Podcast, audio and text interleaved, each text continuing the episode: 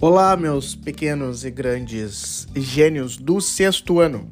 Então, prof está gravando um podcast para vocês usarem como mais um recurso para o estudo da prova da nossa P2 do segundo trimestre. Gurizadinha, falamos sobre as características do nosso planeta, falamos sobre teorias, falamos sobre fusos horários e assim por diante. Então vamos relembrar um pouco do que tratamos em sala de aula. Lembrando que precisamos ler bastante o nosso livro didático, retomar as nossas anotações no caderno. Temos o Sway disponível, que está no Maestro dentre outras estratégias. Bom, no início do trimestre nós começamos a falar sobre a Terra. Então eu citei para todos, né, que a Terra é um planeta especial, um planeta peculiar no sistema solar, pois possui água nos três estados da matéria. E isso é possível tendo em vista a localização do nosso planeta no sistema solar, em relação à posição da sua órbita para o Sol, aquela famosa e conhecida zona habitável. Então aqui a água ela consegue se manter nesses três estados, não permanecendo somente sólida, nem gasosa e assim por diante. Vimos também que o nosso planeta possui um formato de geoide, que possui uma superfície com irregularidades, e essas irregularidades são conhecidas como as formas de relevo, os planaltos, as planícies, as depressões e assim por diante. Logo em seguida, nós falamos do movimento de rotação, que é o giro que a Terra executa em torno do seu próprio eixo. E a partir desse giro, que tem uma inclinação, porque o eixo da Terra ele tem essa característica, nós observamos algumas consequências e focamos o nosso trabalho em três. Tendo em vista que uma face do planeta permanece no dia e outra na noite, ou seja, sempre haverá uma face do planeta que estará iluminada e outra escura. Nós podemos observar a passagem das horas, a sucessão dos dias e das noites e assim por diante. Nós observamos também a formação dos fusos horários, lembrando que cada parcela do movimento, cada partezinha do movimento de rotação terrestre compreende um fuso horário. Se vocês pensarem um pouco em números, cada fuso representa 15 graus. E se a gente pensar na esfericidade do nosso planeta, 15 vezes 24, que são os 24 fusos existentes, nós vamos ter 360 graus, ou seja, uma esfera.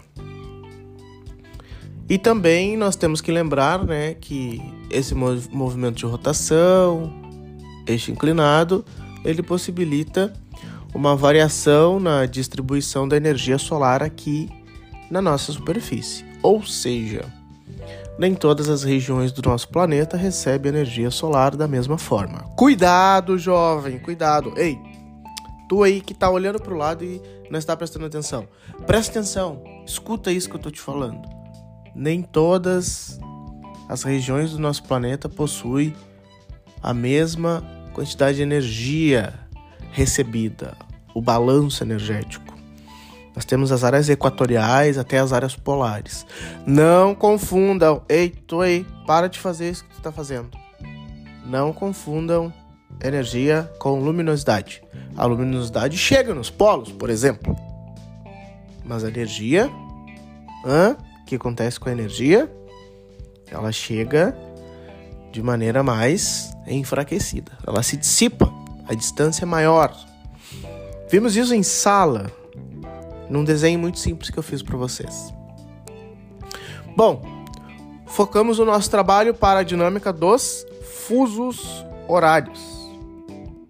Então, temos que lembrar que nós temos 24 fusos e também que eles são positivos no hemisfério leste, pois é a posição do nascer do Sol, e negativos no hemisfério oeste, o oposto, a área do pôr do Sol, certo?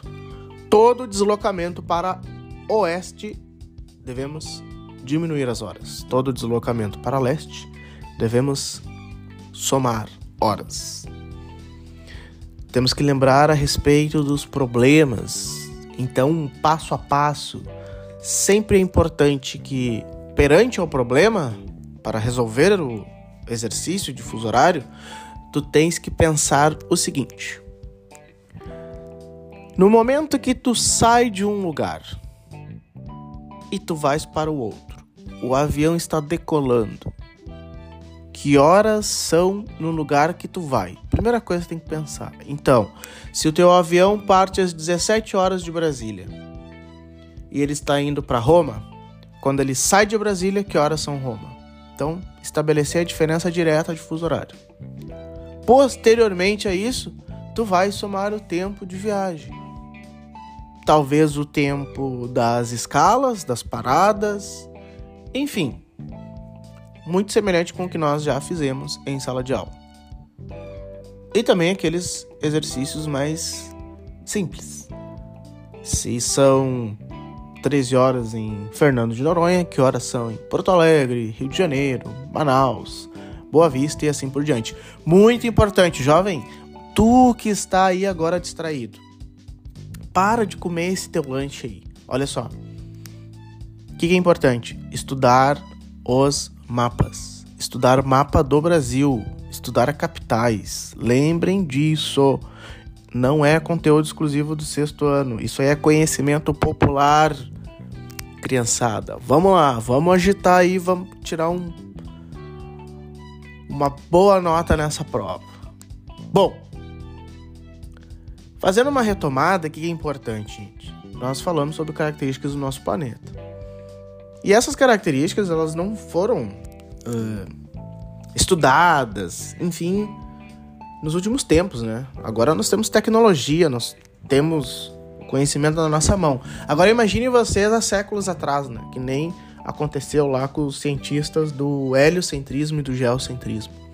Imagina que para se ter uma teoria, para se comprovar, né, no passado as pessoas admiravam o céu, contemplavam o sol, verificavam esse movimento aparente, né? E bom, se o sol está se movimentando, estou aqui parado, né? Se investiu naquela teoria que vocês conhecem muito bem, que é o geocentrismo, né? Então, a Terra seria né, um, um ponto fixo no universo e os outros astros estariam girando. E evoluímos até chegar, né, com a ajuda da matemática, né, da astronomia, de outras ciências, a teoria que prevalece hoje, que é o geocent... que é o heliocentrismo. Até eu estou me confundindo. É tanta informação, né, jovem? Enfim, o heliocentrismo, então o Sol no centro né, desse sistema e os outros astros, né, os planetas, fazendo movimento em torno dele. Enfim, garotado, espero que esse material ajude vocês. É muito importante que aqueles que têm mais afinidade com esse tipo de ferramenta que divulgue para os outros colegas, avisa. Esse material sempre vai estar disponível para vocês para escutarem a hora que quiser, antes, depois da prova e assim por diante. Isso aqui é uma ajuda, isso aqui é para deixar vocês mais tranquilos e tranquilas. E também, né, especial para aqueles que perguntaram se se ia realmente ter um podcast para prova agora, né? A Rafaela da 67 perguntou várias vezes. Então, Rafa, para ti aí, ó, especial esse episódio porque perguntou aí várias vezes, então Vai aí com carinho. Certo, gente? Então, fiquem bem, se cuidem, estudem, não esqueçam de ler e portar o seu material de apoio, aquela folhinha azul que vocês colocaram algumas informações, né? Espero que sejam úteis na resolução da nossa avaliação, ok? Um grande abraço a todos e a todas e nos vemos por aí. Tchau!